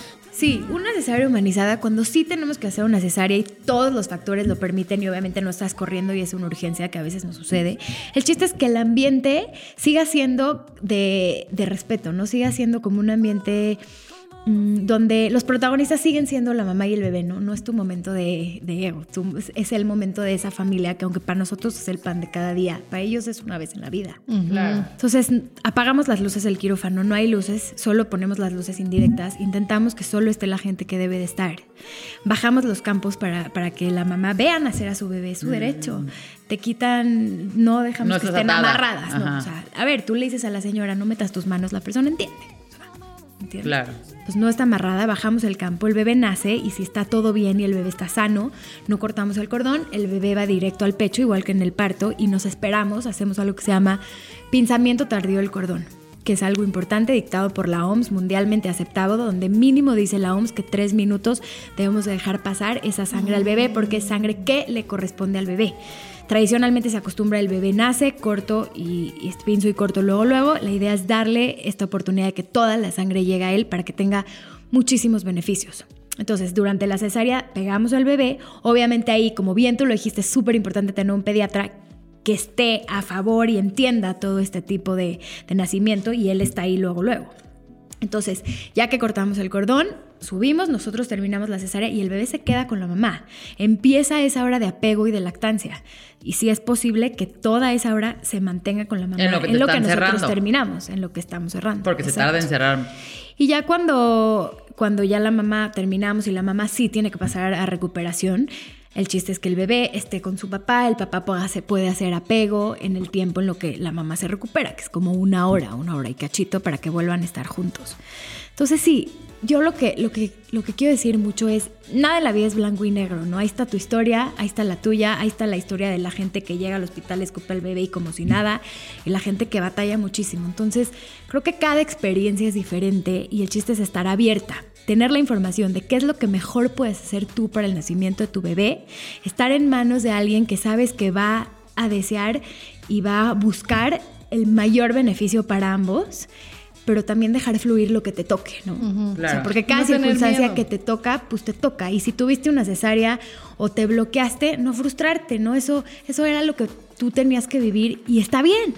No se jodió la vida de nadie. No, no, no pudiste por X o Y, te tuvieron que separar del bebé porque en el hospital donde tú estuviste no existían LPRs y entonces por, por, por ley forzosa te separan una hora de tu bebé, no va a pasar nada. Después tú te lo vas a pegar, vas a buscar la mejor lactancia materna que puedas, vas a tener el apego el mayor tiempo que puedas. O sea, hay muchas cosas que te van a dar. No todos podemos tener todo, ni, ni significa que no tienes nada. Entonces, otra ¿Y de las cosas... Perdón que te interrumpa, pero del, de, justo de lo que estás diciendo, este, haz de cuenta que yo voy a tener a mi hijo en un hospital público, que normalmente tienes mucho menos injerencia como de protocolos o procesos, o sea, como que no elegiste, sino que te tocó ese hospital y entonces ahí te vas a tener que adaptar. ¿Qué sí puedes como pedir o qué sí, Sí, puedes... es tu derecho como mujer y creo que ya lo están estandarizando a nivel nacional, este, toda esta parte de parto humanizado. Es, sí es tu derecho de mujer decir no me hagas una episiotomía que no sea necesaria. O sea, entender por qué si te van a operar, tú como mujer tienes que entender, ¿no? Oye, me vas a hacer una cesárea. A ver, eso, por- eso, eso platícanos, la episiotomía. La episiotomía. ¿Por qué ¿por qué no no? cortar? Les explico un poco qué es para las que no sepan. Episiotomía es un corte que se hace tradicional desde hace años entre la vagina y el recto, que es un área que le llamamos periné. Es mucho más fácil nosotros llegar y abrir el periné con una tijera para que salga la cabeza del bebé. Pero los últimos estudios han demostrado, porque por años se creyó que era algo muy positivo, O sea, que era lo mejor, exacto. Exacto. Porque a la hora de cortar, según yo, a la hora de como de suturar, es más fácil suturar un corte Claro, para mí derecho es más fácil que un desgarre. suturar ¿no? un episodio, o sea, la fecha es más fácil suturar un episodio que un desgarro, pero ¿qué pasa? Que la mayoría de las mujeres, aunque sí se van a desgarrar, el desgarro es menor que la episiotomía. La O sea, para las episiotomía mujeres sí es mejor desgarrarte que te hagan Sí, una episiotomía. Sí, sí es mejor, Por porque la mayoría de los desgarros es mucho más leve, es a nivel de mucosa, la mucosa es súper noble y la mucosa vaginal solita se va, se va este, a, regenerar. a regenerar, exactamente, mucho más que si me voy a músculo. Hay pacientes que los desgarros son rasguñitos. Es que más suena fuerte la palabra. Sí. Además, Desgarre. estamos hablando Es otra que- vez de un poco de estadística. O sea, creo que es otra vez, si nos vamos a los números, es la mayoría de las mujeres no se desgarra así. O sea, pensemos como en el general. Si tienes un bebé gigante o un bebé que está sufriendo, a ver, hay ciertas indicaciones para hacer episiotomía. Vuelvo a lo mismo, no es ni blanco y negro. Hay que saber como médico a quién sí y a quién no le voy a hacer una episiotomía y por qué. Yo con mis pacientes trabajamos piso pélvico desde semanas antes de que nazca el bebé, de hacerse masajes perineales, preparar el periné, este, para que cuando llegue el, el momento del parto, pues tengan el menor desgarro. Obviamente se va a desgarrar mucho menos una paciente que es su segundo parto que el primero. Pero pues el chiste es estar informadas y poder Oye, decidir. Y, por ejemplo, de lo que me pasó a mí, digo, hablando de todo esto del parto humanizado, que eh, rompí fuente y me dijeron que no podía como que este regresar las contracciones de forma natural, porque si me paraba se iba todo el líquido. ¿Eso es real o no es real? La verdad es que no pasa nada que no tengas líquido. O sea, si ya monitorizaron al bebé y tu bebé Sí, está sí, bien, de todas maneras se te va a salir el líquido parada o acostada. Y sí, hay un estudio que hicieron en, en Oxford, en, en Estados Unidos, hace poco, que vieron en Filadelfia, creo que es, me, que me estoy confundiendo, pero de solo parar a la paciente y dejarla moverse y dejarla caminar, cómo bajó el 16% su rate de cesáreas en ese hospital. O sea, la movilidad de una mujer en un trabajo de parto es muy importante. Te estás chorreando la fuente, pues te pones un pañal y sigues caminando. Pero no le va a pasar nada al bebé. No, no tiene Sí. por qué Pues pasar además, sobre todo al si ya, yo creo que todo el, el- lo clave es lo del monitoreo. ¿Qué O sea, opinas si- de si la ahí- oxitocina también, por ejemplo? ¿El diablo o no el diablo? No es el diablo. Yo personalmente no pongo oxitocina Pues de sí, lo cajón, de entrada, porque no canalizo si no es necesario. Y pues la oxitocina se pone, este, hay que canalizar. Pero si ya se te pararon las contracciones y está ya siendo muy largo y tú ya se te va roto la fuente y tu doctor consideró que estás Ya tenías sufriendo. ocho de- y ya tenías ocho de dilatación. Estuvo bien, y te pa, estuvo tenían que bien. ayudar, está bien. Entiéndeme que todas esas cosas para nosotros como médicos son herramientas buenas. El problema es el abuso de. Claro. A todas O sea, las por ejemplo, induzco, a a todas las oxitocina. Lo O sea, cuando se llegué no me la debieron de haber Pero a puesto. tu bebé, si te pusieron a ti oxitocina, no, o sea, ahí está tu bebé, ¿no? ahí Sí, está ahí está sano y ahí bebé, está todo. Entonces, no es el diablo, no pasa nada. Pero No- sí evitarlo, ¿no? O sea, O sea, nada Sí. más de entrada, o a lo mejor como que nuestro responsabilidad, si lo quieres decir como paciente o como mamá, es decir, te voy a poner oxitocina, ¿por qué me la vas a poner? O sea, en vez de ponernos en, no me la pongas, es el diablo, o no preguntar ni siquiera por qué, a lo mejor sí lo que podemos hacer es, ¿me puedes explicar por qué me vas a poner oxitocina? Y un ¿Sabes? poco una explicación así, siento que hace mucho sentido. bueno, Chance tu, tu cu- acuérdate que la oxitocina es una hormona que secretas tú solita en tu trabajo de parto. Entonces, si tú como que te regresas a conectar, no sé, chance y dile, oye, déjame meterme a la regadera, conectarme, a ver qué, si logro. sí, como- que eso es lo que yo quería hacer. Estimularte. Como caminar y todo, pero me lo prohibieron por este... Ah, ok. Pero a lo mejor te pudo, o sea, te pueden decir, a ver, métete a la regadera, tranquilízate. No, o es que no querían que me parara. Pero bueno, independientemente de eso, no importa. O sea, también está bien saber esto. Más bien creo que mi error fue que sí, que uno está acostumbrado a que pues es- lo más natural es el parto y crees que todos los doctores están preparados. Creo que en, est- en esta época lo, lo más importante es prepararte tú o tú buscar un doctor que va de acuerdo a Sí, tu lo que creo que no puedes hacer a exacto forma es de tú ser de una forma y el doctor de otra. No, y ya no cuando decides estar en las manos de un doctor, ahí sí, ya, sobre todo en ese momento es Claro, como soltar sí, todo sí. y estoy en tus manos, o sea, y al saber final, que eso si es te lo van a sí. operar o te van a poner oxitocina o te van a hacer lo que sea es porque de Confío verdad y estoy es lo aquí. mejor. Ya, exacto. Es lo mejor Y ya ti. ponerte a neciar también en la semana 40 con 8 centímetros de contracción está bien difícil. Sí, sí, sí, exacto. Que es justo como esta amiga que se peleaba con su doctor, que le decíamos así como, güey, tienes 41 semanas, yo creo que ya hazle caso. O sea, no soy doctora, no sé si lo que te está diciendo es que lo correcto. Pero yo siento que ya a estas alturas del partido no te puedes pelear. O sea, ya es como, do it. 100%. Sí. Pero creo que ¿Hasta además... cuándo? Pero hay el- gente, el que, hay gente que sí pide segundas opiniones muy así, muy al final del embarazo, ¿eh? cuando hay algo que no les hace clic o hay algo que no están seguras. Y eso es válido yo sí también. tuve un Ah, no, yo sí conozco a tres que estaban clavados con su doctor. Mes 7 tomaron curso de parto humanizado y así, pero Cambio radical. 180, o sea, de cambio de doctor, cambio de hospital, cambio de, o sea, con hospital Bueno, pagado. a, a mí me pasó porque yo tenía el hospital pagado y mi doctora a la mera hora me dijo, este, no, no puedo hacer en ese hospital. Entonces me empezó a dar unos hospitales lejísimos de donde yo vivía y yo quería fuerza ahí porque yo había nacido ahí, que fue en el español. Y yo también tenía la idea que era este como... También muy- si quieres eso, pues sí tienes que buscar tanto hospitales como médicos que estén a favor de todo Sí. esto. Porque te digo, los otros son excelentes médicos. No, no es un tema de si somos mejores o peores o buenos o malos. Son escuelas, ¿no? Es como, ¿qué quieres tú? ¿Qué buscas tú para tu nacimiento? Y yo soy, y, me- y me importa decirlo, mm, tampoco soy un extremo de, de la hiposidad. O sea, para mí lo más importante es la, La salud, de ambos. Pero dentro de esto creo que tiene que haber un toque de humanidad donde no seas una, una más. O sea, no, y Sí, sabes que también una luego capté Una gripe, no es una gripa, la No, verdad. con sea. mi pediatra que no. Siendo que él tenía, él, sí era mucho más de, o sea, porque te digo, Humanizado. Martín fue diferente, pero ya con Elena como que sí nació y luego luego la agarró, o sea, como que la agarraron y toda otra vez teníamos todos el miedo de no queremos repetir la historia, o sea, porque era el mismo anestesiólogo con el mismo ginecólogo con el mismo pediatra, Rodrigo y yo, o sea, entonces era muy de, pero sí la agarró y me la pegó.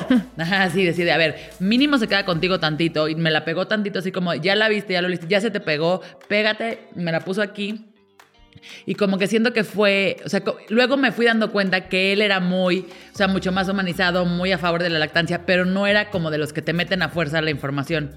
Entonces también, también creo que tenemos que preguntar, o sea, mi pediatra no me iba a decir, pero ya luego platicando con él sí es de, le quitas el beberón ya, la fórmula lo menos que puedas, o sea, pero no, no, también en su afán de ser respetuoso, como que no te da la información así de... También algo que es súper importante es que como ginecólogos y como pediatras también nuestra responsabilidad es acompañarlas cuando ya nació el bebé, ¿no? O sea, el No, sí, posparto clave, es ¿qué durísimo. Digo, otro día hablamos de ese tema feliz, pero el posparto también es fuertísimo y todo el tema hormonal que viven las mamás y la lucha que es con la lactancia y los miles de mitos que hay con la lactancia. Miles. O sea, son muchas cosas que no estás preparada, que de repente dices, ah, ok, ya nació mi bebé, todo bien, no, espérate, ahí viene, ¿Y a apenas va quién hablas? Porque el ginecólogo ya no te hace Apenas caso. va a empezar, ¿no? Entonces, sí tener como una red de No, porque- apoyo sí, exacto. donde, Sí. donde vives un proceso que también estás preparada para entender que, pum, te viene probablemente un baby blues, pum, probablemente le viene a tu esposo un cambio también de chin, ya llegó alguien a mi casa y los hombres no en mala onda, a veces son como niños chiquitos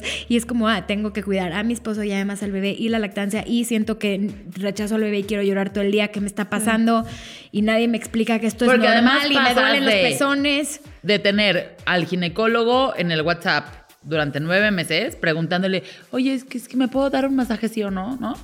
O la pregunta que tengas en ese momento, a tener al pediatra en el WhatsApp, donde le puedes preguntar todo lo que sea del niño. Pero es un pero tú ya no tienes a quién preguntarle. No, sí tienes que tener cabida. Ajá, o sea, yo sí que creo que con tu ginecólogo platicando. tienes que tener cabida. O sea, yo sí trato de, de darles la información de un posparto, de, de tener una red de apoyo, porque digo, a veces como, como doctor no puedes abarcar todo. Yo, por ejemplo, desde Pero el, de mínimo desde el preparto se me hace importantísimo digo, el tema de alimentación. Me encantaría sentarme en una consulta y hablarles de todo lo de su consulta y alimentación, y de- pero si no puedes, tienes una red de apoyo de gente con la que te... Claro, o sea, al final me encanta eso de, de Cintia, que lo primero que nos platicó es que, que, que en la carrera debería de venir la lactancia dentro del tema. Sí, yo me di de topes contra la pared literal cuando salí de la especialidad y empecé a tener mis pacientes. Ay, doctor, es que tengo una perla de leche y yo, shit. ¿De qué me habla? Sí. o sea, eso Sí, yo sí, nunca lo vi en, en la especialidad, ya sabes. Y además, yo todavía no soy mamá. ¿Qué hago? Literal Google, hasta que dije, no, a ver, no puedo no saber. ¿Qué, eh, ¿qué, sandía o fútbol? O yo, ¿de qué me hablan? Entonces, X, yo estudié la parte de lactancia por aparte y... y- Por prepararte más, Por pero al final más. sí, sí, o sea, sí, lo mismo que tú dices, o sea, lo, lo que tú estás diciendo, no estoy diciendo exacto que todos los ginecólogos deben, de- deben ser asesores de lactancia, pero sí informarse y tener a alguien que decir, ¿sabes qué? Te voy a pasar con esta ¿Y qué persona. crees? Yo no me encargo del hasta- tema de lactancia porque no me da la vida. Sí, sí, sí, y porque no soy la no. mejor ni la más calificada. Hay Pero gente te que es paso a- BCLC, como, como gente que ya han tenido platicando acá, que es experta en eso y dices, ok, si tienes este problema, yo resuelvo toda Pero la parte médica como- y esta es tu ayuda. Pero también le puedes decir, doctora, tengo una perla de leche. Ah, ok, ya sé lo que es, exprímetela y ya estás. O sea, lo básico. Claro, Lo pero ni siquiera lo básico. Y yo sí creo que además que, otra vez, hablando de, de estadísticas, la estadística seguramente es que la lactancia se te va a complicar en algún momento.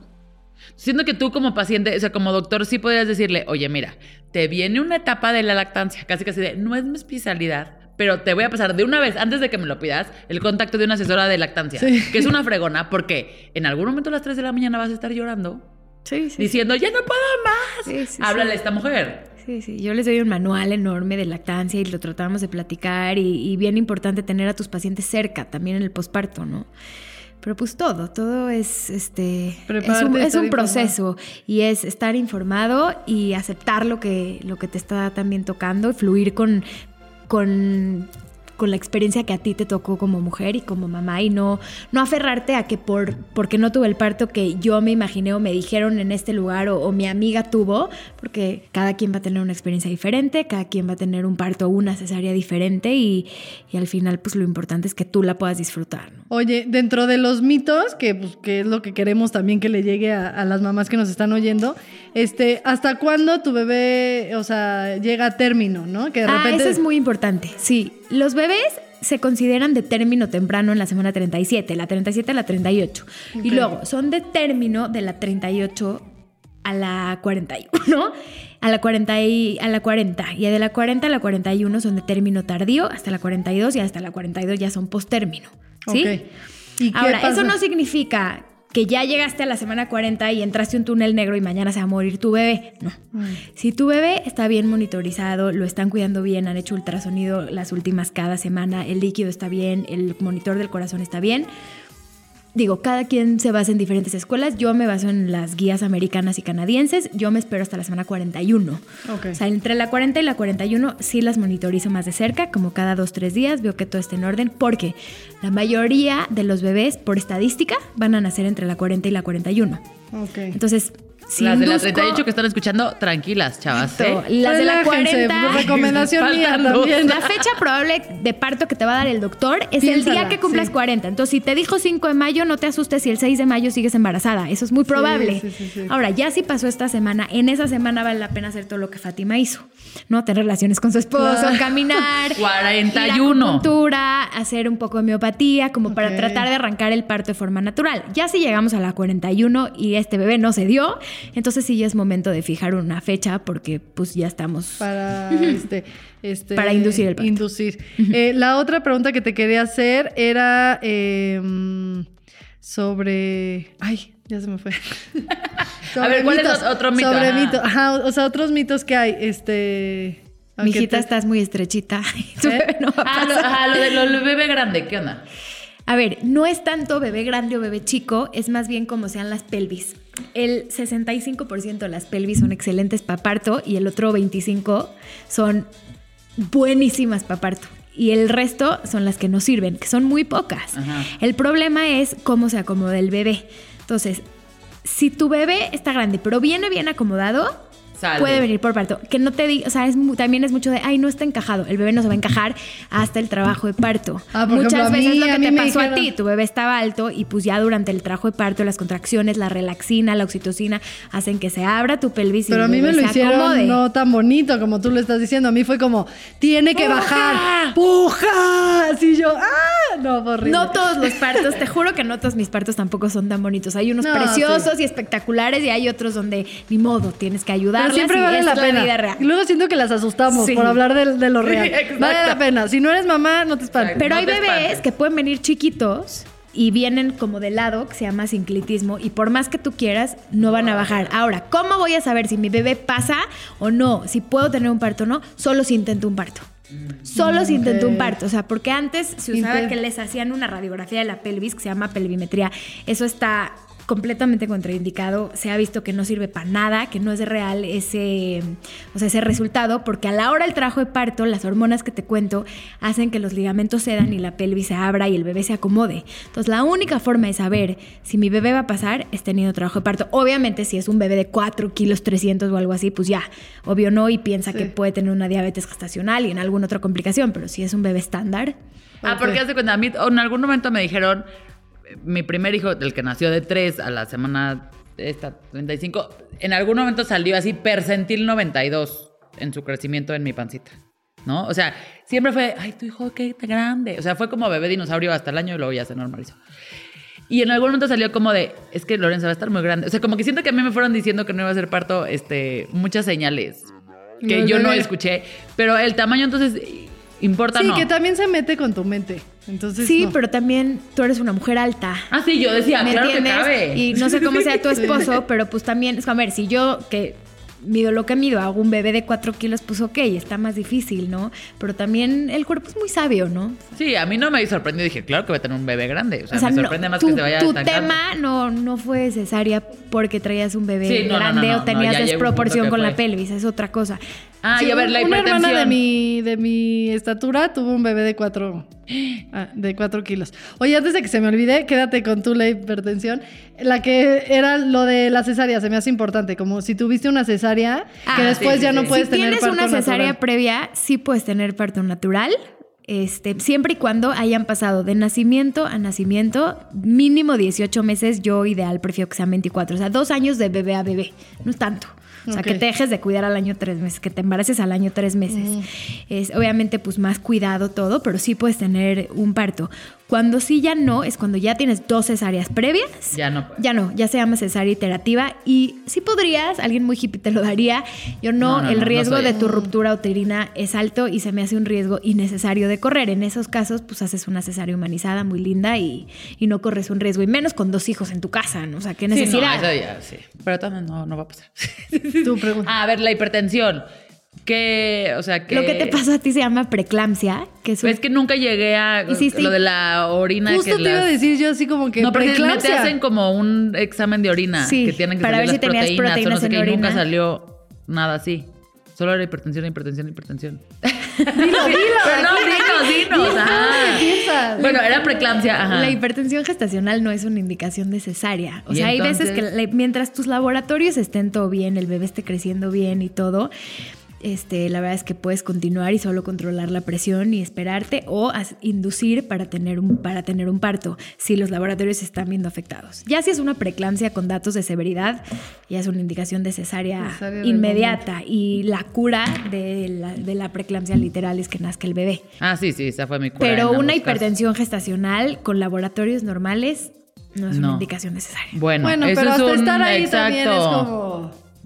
Ah, no, no, no. este- Pero eso que hizo tu doctora a mí se me hizo muy lindo y es escucharte, ¿no? En el momento en que tú dijiste, oye, yo siento que algo no está bien, al final ustedes tienen una conexión con el bebé y un instinto que nadie más puede tener, ¿no? Paciente que viene y dice, oye, es que no siento que se está bien moviendo bien mi bebé, hay que escucharla, hay que mandarla al hospital, no hay que tomarla nunca a la ligera, ligera, ni- o sea, a todas las que nos están escuchando, si por algo ustedes sienten que su bebé, que normalmente se mueve a las 6 de la tarde, hoy no se le movió normal como siempre, nunca exageran, ¿no? Siempre hay que confiar en que si algo nos- no lo sienten bien, no está de Sí, te voy a decir que en mi cabeza viéndolo después, siento que yo llegara a decirle algo no está bien, fue la vida diciéndome Martín no iba a aguantar más tiempo adentro, porque ya, o sea, porque nació con la infección. No sé, habrá como que ver en la tu caso y justo no sé al si tu final sí algo no estaba bien. Sí, algo no estaba bien, no era la- igual no era la fue el atención, parto, ajá, ajá. o sea, igual no fue tu embarazo, pero sí tu bebé. Ah, te- es eso. A ver, otra pregunta. Infecciones que tú le pasas a tu hijo. Infecciones que tú le pases. En el primer trimestre es importante detectar ciertos virus. Ok. En el justo cuando estás embarazada, como en la primera o segunda consulta que haces con el doctor, hay que descartar ciertos virus que puedas tener tú que puedan afectar al bebé. Y en el tercer trimestre también hay algunos virus. Y infecciones siempre hay que estar haciendo algunos estudios para ver que no tengas infección de vías urinarias. Y este y revisar Porque- cultivos vaginales justo en- al final del embarazo, como en la semana 36. Porque justo, el, o sea, que Martín haya nacido así, al final la conclusión de todos, no sé si fuera todos, este, Fue que tú le lavándose las la- manos, ajá, por el tiempo que se tardó en, o sea, porque ella nació mal, me explico, o sea, como a la media hora se puso mal.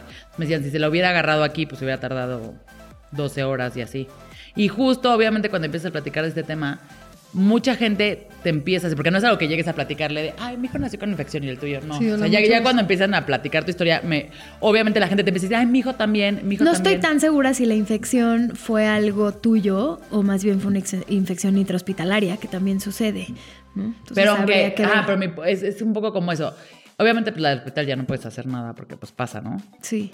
Pero Como tú, ¿qué puedes hacer Ajá, en tu sí, ¿qué embarazo? ¿Tú qué puedes hacer? hacer. Llevar un buen control prenatal. O sea, ahí sí tienes que ir con un doctor que te, te esté tomando estudios. Yo hago estudios al principio del embarazo, a la mitad del embarazo y al final del embarazo. Cada uno son diferentes dependiendo y, y estar atenta, ¿no? Oye, tienes, tienes como- flujo, como tú- tienes molestias de vías urinarias. Generalmente una infección pues da fiebre, da, da contracciones, da dolor. O sea, estar al- atenta a los focos que a los Claro. focos de alerta que te está dictando tu paciente y el cierto control que debes de Pero tener. no hay algo tuyo que tener una buena limpieza o, o de no debo de comer eh, mariscos y esas cosas. o cambiarme los calzones cada media hora. Ah, Yo soy muy barco para la comida, casi las dejo comer todo. Lo único que no es comida cruda. Si es pescado de buena procedencia, sí, pero lo demás crudo no. Este, limitar el consumo de cafeína, tratar de que los lácteos sean siempre pasteurizados, ¿no? Por ciertos virus que pueden afectar al bebé. Ah. Este, pero básicamente se puede. Lo del sauna y el vapor. No, eso sí es bueno que lo dices. No meternos a sauna y a vapor, no elevar tanto la temperatura cuando estamos embarazadas, es importante. Ok, Ni al jacuzzi, ¿eh? ¿Por qué? No, porque al elevar demasiado nuestra temperatura puede hacer que se baje la presión, que nos hipo- hipotencemos y la paciente se desmaya. Ah, Ok, va. Pues bueno, ya pues otra hablamos de Sí. mitos de, de embarazo. Sí, porque que ya no, nos- o sea, ya otro nos desviamos. hablamos de mitos Pero- y realidades de qué hacer eh, durante el embarazo. Durante el Exacto. embarazo, pero Sí. se me hacía súper importante tener esta información de parto humanizado, porque al final, digo, en, en la situación de Lore yo creo que pues no había de otra, pero creo que en la mía, si yo hubiera tenido un doctor con parto humanizado o algo, hubiera sabido reaccionar en otras cosas, que al final todo salió bien, gracias a Dios, y, y este, pero pues al final hacemos esto para que estén informadas, para que tomen la mejor decisión, y también contando de tu palabra, no satanizar la cesárea, ¿no? No, También que, nunca. porque hay, sí hay mamás muy necias que, o, o que les mueve muchísimo. De por sí en el posparto tienes las emociones y las hormonas, todo para, como para que te sientas un fracaso como madre, porque Y hay, Tuvo yo que ser conozco cesárea. bastantes. O sea, Ya de- triunfaste por solo el hecho de haber sido Pero de que mamá, llegues o al sea, no hospital, ¿y importa cómo te cómo. fue? Híjoles, fue cesárea. Y entonces, y a partir de ahí ya todo fue, oye, te quedan como 200 fracasos en tu mundo de madre. No, no empecemos Exacto. con el Con ya uno fracasé. innecesario, Y ya. llevamos 12 horas conociéndonos. Sí, exacto. Y más innecesario. Si tú hiciste todo lo correcto, está increíble tener esta información. Pero sí siempre te- ten en la mente que fue lo que yo te dije. O sea, yo tenía la presión de parto, pero yo sabía perfecto que si algo iba a pasar mal, iba a tener cesárea. O sea, que era algo, algo que es una, o sea, un- un- una opción, ¿no? Este. Bueno, como dije, no opción, pero era una. Como tu plan que, B, Que podía ser una B. consecuencia. Exacto. Y está bien siempre tener un plan B en la vida, ¿no? No siempre sale a- Oye, ¿y dónde, o sea, si la gente quiere contactar contigo, ¿dónde te Me encuentra? pueden encontrar en mis redes como doctora Cintia Dicter y ahí como ya si quisieran algo como de consulta o así, me pueden mandar un mensajito directo. Y sí, síganla porque hace unos lives padrísimos, da muchísima información súper buena y de verdad, pues qué padre que ahora tengamos estos doctores al alcance de nuestro celular. Exacto. Y obviamente sí, pues ya si se animan, este, obviamente yo ahorita platicamos. ahorita platicamos. Va a sacar la cita, Fátima. Se, va- Pero- se me hace que va a cambiar de, de doctor. Este, pero, pero sí, está increíble y gracias por toda la información que nos das. Te vamos a tener en más podcast aquí Sí, para hablar. Claro, seguro feliz. es como este, fase Gracias. uno de muchos. Gracias, Mil a ustedes por por, venir. por la invitación, me encantó escuchar sus historias, me encantó. te, mor- te retorcías, así yo creo. Sí, siento que no querías decir esto. También, exacto, las contamos y eso es importante decir. Uno la cuenta la historia de lo que se acuerda. Sí. Exacto. Y sobre va todo en esos una momentos. memoria. Ajá, o sea, tú te haces tu historia de lo que pasó, que a lo Oye, mejor no ¿y fue. sabes qué estaría padrísimo? Que también con Madres Podcast, arroba con Madres Podcast en Instagram, en Facebook, en el, en el grupo que tenemos de Facebook también, que nos escriban también ellas, o sea, los errores que se... experiencias, Sí, exacto. sus experiencias, pero sobre todo como que lo que sí dijeron, mira, yo pensé que... Ajá, pude haber hecho Como esto y lo no mío de la oxito, que me dijeron lo del líquido, ¿no? O ciertas cositas que pues que les pasaron a ellas, pues porque toda esta información entre todas las mamás nos sirve. Ya obviamente con, con lo que escucharon Validada. aquí. Ajá, con lo que escucharon aquí. Pues muchísimas gracias. Mil gracias, Cintia. A por ustedes. venir. Gracias, Pam. Gracias, Gracias, al equipo de producción. Y gracias por escucharnos. Nos vemos, la, o escuchamos la próxima semana. Bye.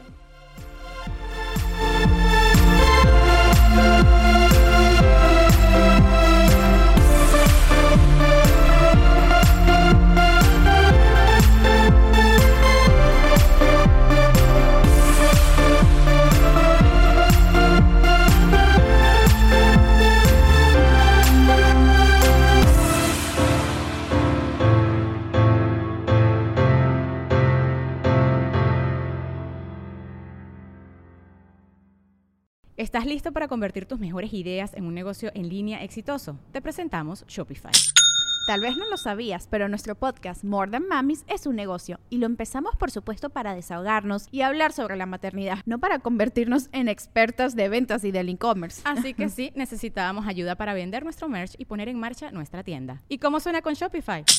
Llegó otra venta. Shopify es la plataforma de comercio que está revolucionando millones de negocios en todo el mundo. Ya seas un emprendedor desde tu casa o desde donde sea, Shopify es la única herramienta que necesitas para iniciar, administrar y hacer crecer tu negocio sin dificultades. Con Shopify puedo gestionar pedidos, envíos y pagos desde cualquier lugar, brindándote toda la información y estadísticas de tus ventas al detalle. Regístrate para un periodo de prueba con tan solo un dólar al mes en shopify.com barra sonoro, todo en minúsculas Ve a shopify.com barra sonoro para llevar tu negocio al siguiente nivel. Shopify.com barra sonoro. ¿Estás listo para convertir tus mejores ideas en un negocio en línea exitoso? Te presentamos Shopify. Tal vez no lo sabías, pero nuestro podcast More Than Mamis es un negocio y lo empezamos por supuesto para desahogarnos y hablar sobre la maternidad, no para convertirnos en expertas de ventas y del e-commerce. Así que sí, necesitábamos ayuda para vender nuestro merch y poner en marcha nuestra tienda. ¿Y cómo suena con Shopify? Llegó otra venta. Shopify es la plataforma de comercio que está revolucionando millones de negocios en todo el mundo. Ya seas un emprendedor desde tu casa o desde donde sea, Shopify es la única herramienta que necesitas para iniciar, administrar y hacer crecer tu negocio sin dificultades. Con Shopify puedo gestionar pedidos, envíos y pagos desde cualquier lugar, brindándote toda la información y estadísticas de tus ventas al detalle. Regístrate para un periodo de prueba con tan solo un dólar al mes en shopify.com barra sonoro, todo en minutos Ve a shopify.com barra sonoro para llevar tu negocio al siguiente nivel. Shopify.com barra sonoro.